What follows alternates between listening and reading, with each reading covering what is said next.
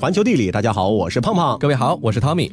说到坚果啊，我们首先想到的呢，大概都是像松子啊、花生啊、大杏仁一类的。嗯它们共同的特征呢，就是外面有个坚硬的外壳，所以叫坚果嘛。嗯。不过有一种坚果，哎，我们就没见过它的带壳碗，它就是腰果。腰果它的老家呢是在巴西东北部的雨林中，直到16世纪，他们才被葡萄牙的探险家们注意到。葡萄牙人对这种坚果可以说是宠爱有加，很快呢就把它们带到了东部非洲的莫桑比克，开出了大片的耕地来种植这种东西。而腰果呢倒也是争气，对土壤环境呢不挑不拣，最初的几颗种子变成了大片大片的腰果树林。随后呢，腰果传进了隔壁的肯尼亚，没有多久就在东非印度洋沿岸呢站稳了脚跟。不过，东非生产的腰果呢，还是远远无法满足人们的需求的。于是啊，有眼光的商人呢，就将腰果的树苗带到了印度。不出所料，腰果又一次的挑战成功，在印度是找到了新家。在随后的日子里面，腰果的势力范围呢，逐渐拓展到了泰国、缅甸等各东南亚国家。一直到今天啊，腰果呢，已经成了名副其实的世界坚果了。嗯，那世界各地的人们呢，都喜欢直接用盐和糖对整粒腰果进行简单调味，然后呢，直接送到嘴里。毕竟它们自带的香味呢，就已经足够的诱人了。当然，在不同的地区，腰果呢还会以不同的形象出现。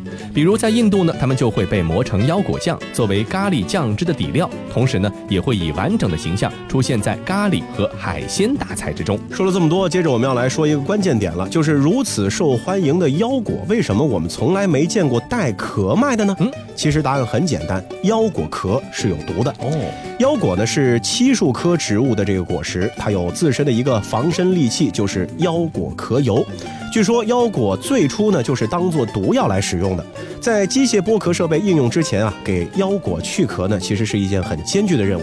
先要把腰果给晒干，然后呢将它们放到火上烤，直到大部分有毒的腰果壳油散去之后，果壳炸裂，才能够取出这个果仁儿。当然了，即使有手套的保护，去壳工人呢也时常会受到腰果壳的毒害。嗯。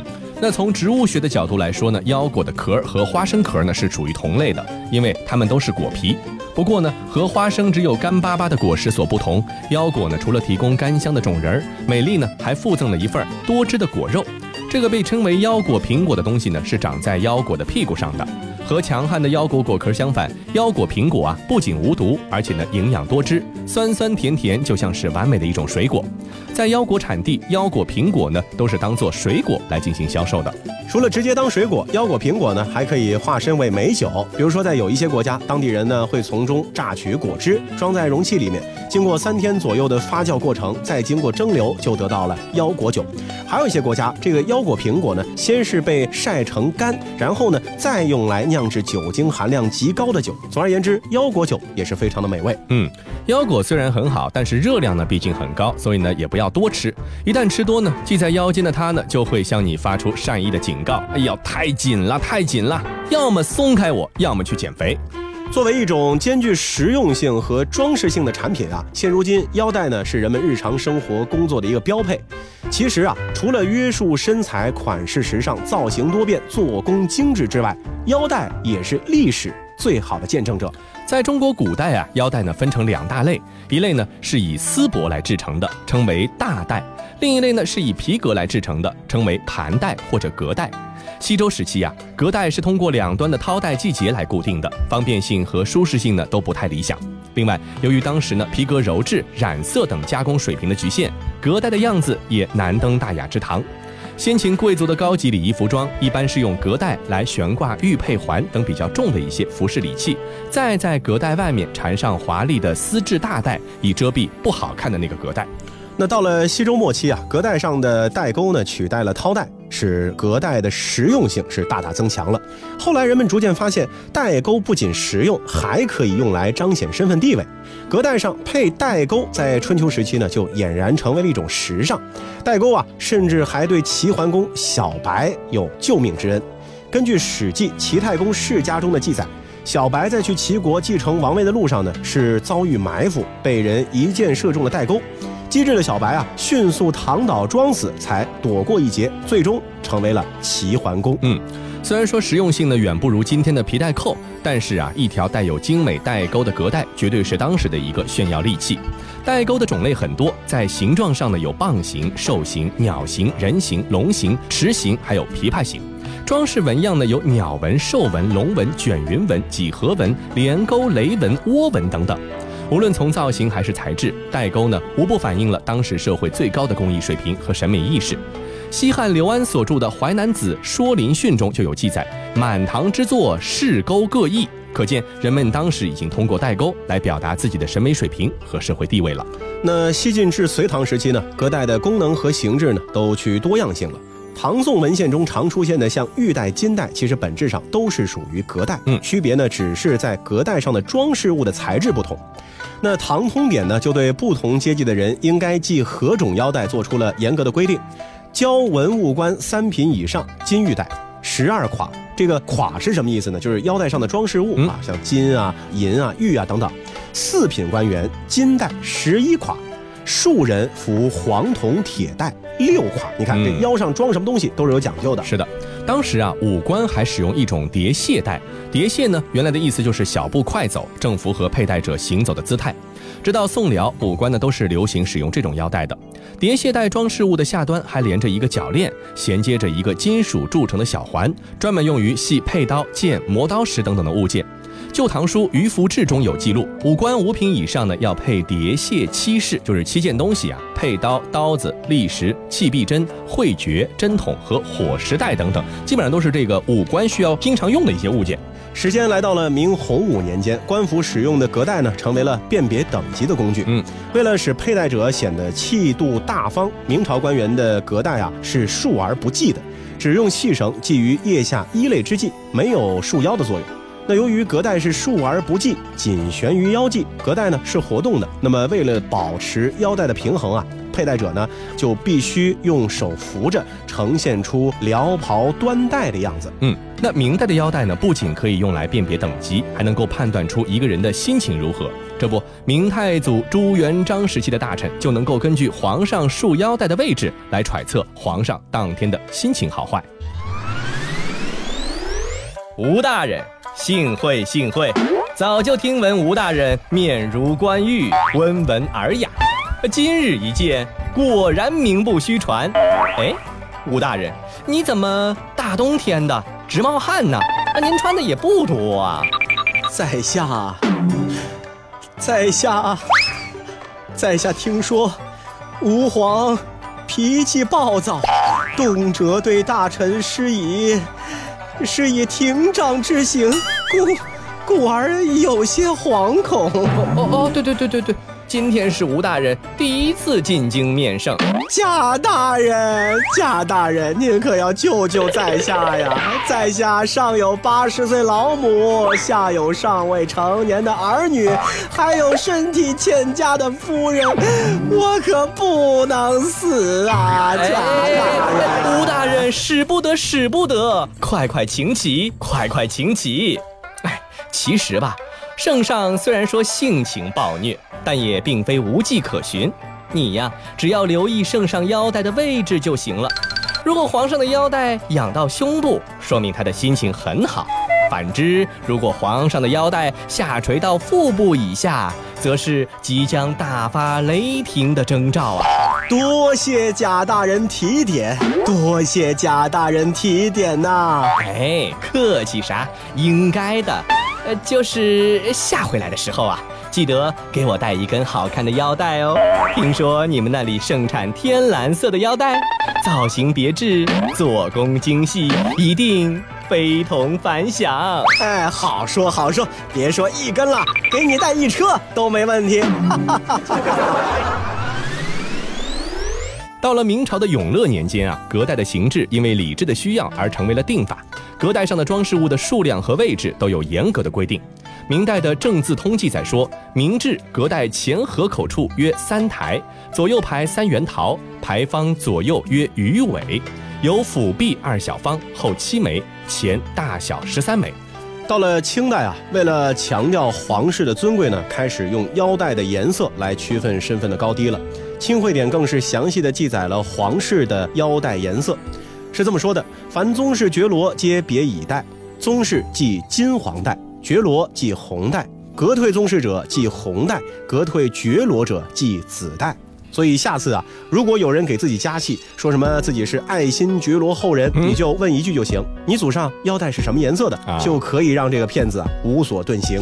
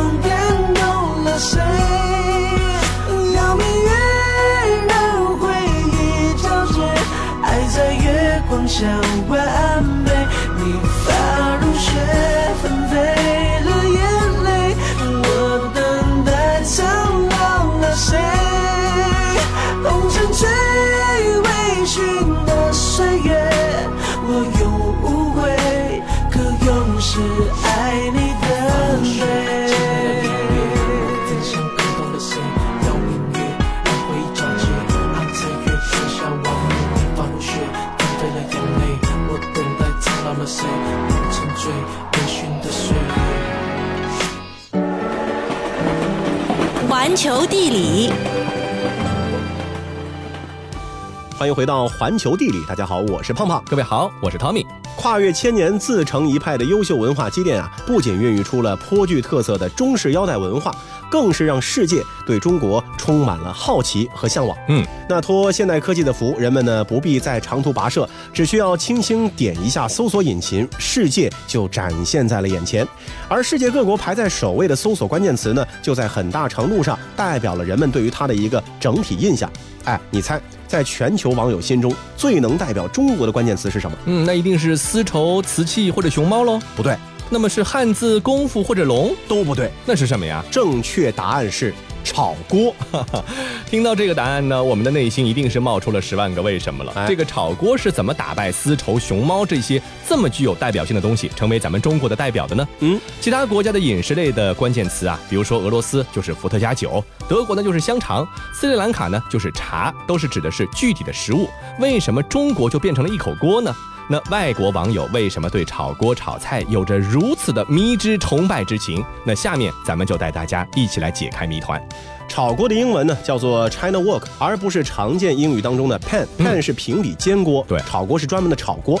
这 Wok 呢，专门指的就是中国烹饪当中使用的圆底炒锅，取自于粤语中“镬”的这个发音。粤语里面的“镬”指的就是铁锅。那翻译原理呢和豆腐、功夫相同，都是直接的音译。嗯。从极具特色的翻译就可以看出啊，炒锅在外国人心目中呢是有着浓郁的中国色彩的，浓烈到啊有资格成为中国的一种象征符号。嗯，如果你直接在搜索引擎上搜索 China Wok，就会发现一件有趣的事情，跳出来的结果呢，并不是各种各样炒锅的购买网页、炒锅功能介绍等等，而是世界各地名叫 China Wok 的中餐馆。所以说，外国的朋友们乐于在搜索引擎上搜索 China Wok，迷恋的呢，其实不是一口锅，更重要的是咱们用这个炒锅做出来的中国菜。说到中国菜啊，十九世纪二十年代，随着第一批华人移居美国，此后数万名华人因为淘金热去往了美国西海岸，开始寻宝，那么也顺带着就把中餐呢带到了美国。嗯，一八四九年，美国第一家中餐厅在旧金山市正式诞生。当时的一些中国人啊，在金矿附近呢供应炒菜。美国人呢，由此见识到了和西方的烘、烤、煎等烹饪方式与众不同的炒锅炒菜，并且呢，为这些特色菜肴命了一个名，叫做炒炒，就是炒炒的意思。没错，炒炒的这个英语翻译啊。是的。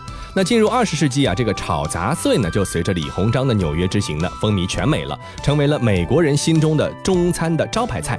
当年炒杂碎的热度呢，跟今天的网红其实是相差无几的。纽约的布鲁克林英报上称啊，说炒杂碎呢是中国的国菜，甚至呢有报纸建议读者啊去找自家的华工谈一谈，让他们把压箱底的杂碎食谱交出来。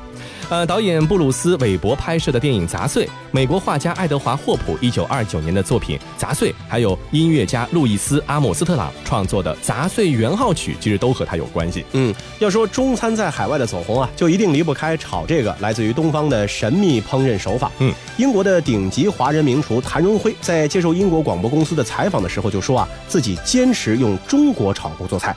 他认为啊，提高中国菜的烹饪技巧的秘诀就是掌握如何正确的使用炒锅，而其中最关键的呢，就是要在锅达到合适的温度之后，再放入油和食材。嗯，而全美规模最大的连锁中餐馆的执行长费德里科则强调说，使用中国炒锅烹饪学问很大，厨师呢必须有一手真功夫。曾经呢，一位有着二十年经验的法国厨师到中餐馆去上任，但是他并不能马上下厨料理食物，而是先得接受半年的中国炒锅训练。外国朋友对炒锅炒菜呢如此追捧，让人不禁想啊，习惯了吃炒菜的我们呢，或许真的是有点身在福中不知福啊。说到了炒菜呢，其实中国人也不是一直都这么吃的。在六朝以前啊，中国的烹饪方式和欧洲呢是差不多的。嗯，在六朝的时候，中国人才发明了炒锅炒菜。到了宋朝之后啊，炒锅炒菜呢开始逐渐普及，自此也打开了味蕾的新世界。炒菜可以说是中国的一项伟大发明，因为油温在炒菜的时候啊高达一百六到二百四十度，所以可以快速出锅，节省了烹饪所需的燃料和时间。高油温呢，还可以快速有效地杀灭食物当中的细菌、寄生虫，甚至还能够分解某些食材自带的毒素。另外，炒菜呢带来了独特的美味。高温呢，使得食材的水分是快速丧失，表面焦化，打造出了爽脆的口感。嗯，所以说炒菜和油呢，应该就是一对天生的搭档了。炒菜中的油的使用呢，提升了味觉体验。喜爱粤式大排档的朋友们应该知道，炒菜的锅气要足才能够够好吃。所谓锅气呢，实际上就是炒菜的时候油脂燃烧的结果。国家高级烹饪师卢兆奇在他的《浅谈广帮菜的锅气》这个文章中就解释到了，说这个锅气呢，指原料和调料在高温油的作用下相互渗透而溢出的一种特殊气味。某些食材，例如菌菇，含有的鲜味物质呢，能够溶于油，炒菜呢，可以使得它们的鲜味在和油的反应中快速的迸发出来。在成为美食大国的道路上啊，炒锅做出了自己不可磨灭的突出贡献。它呢，也早已经融入了每一个中国人的基因，使你无论走到天涯海角，心中依然会时刻挂念美味的中国菜。嗯，那就像炒锅和炒菜融入了咱们中国人的基因中一般，艺术和音乐也已经融入了奥地利人的血脉当中。在欧洲啊，几乎没有一个国家像奥地利这样的热衷文化生活，尤其是维也纳人。如果你尝试着和维也纳人聊天，你就会发现，政治和商业在这里呢是没有一席之地的，取而代之的呢只有精致的生活。最近又在哪儿看了剧院的表演，或者又在哪儿看了什么电影，读过什么书，发现了什么新餐馆，或者是一家新的咖啡店，这才是话题。因此啊，在维也纳，生活就是文化，文化也就是生活。维也纳文化的一个核心呢，无疑就是音乐了。在这里啊，歌剧和音乐会并不只是精英阶级的一个生活调料，而是所有人的心头爱。除了音乐，维也纳人呢也热衷于享受悠闲的咖啡时光。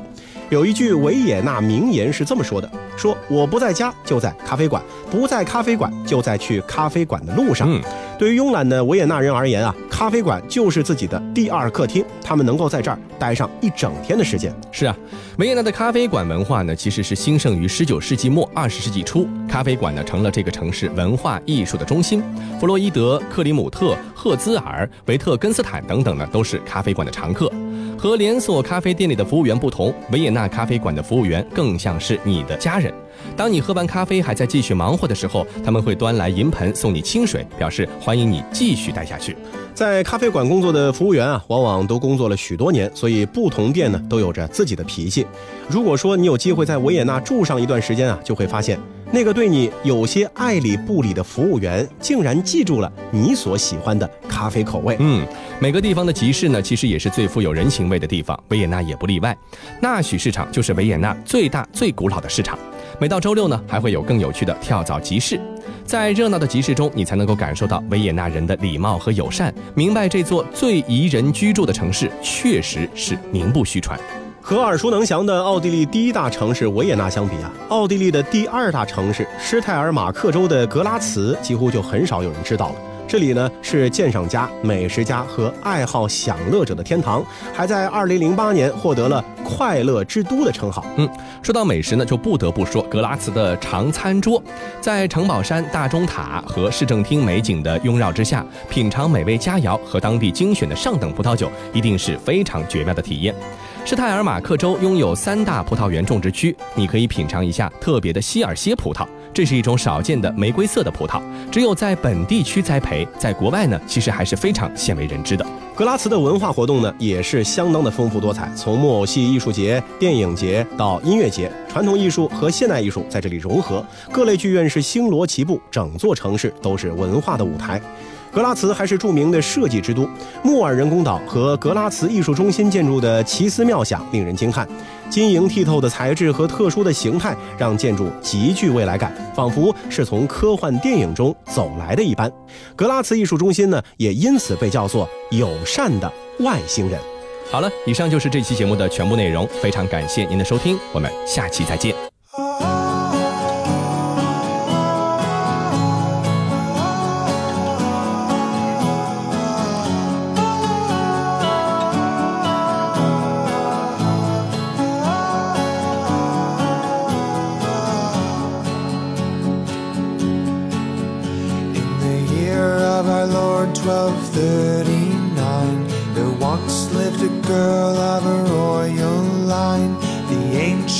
Stories do recall. She was the fairest of them all. In a castle made of stone Every night she slept alone. Any noise that would raise the dead Couldn't wake her oh, oh, oh.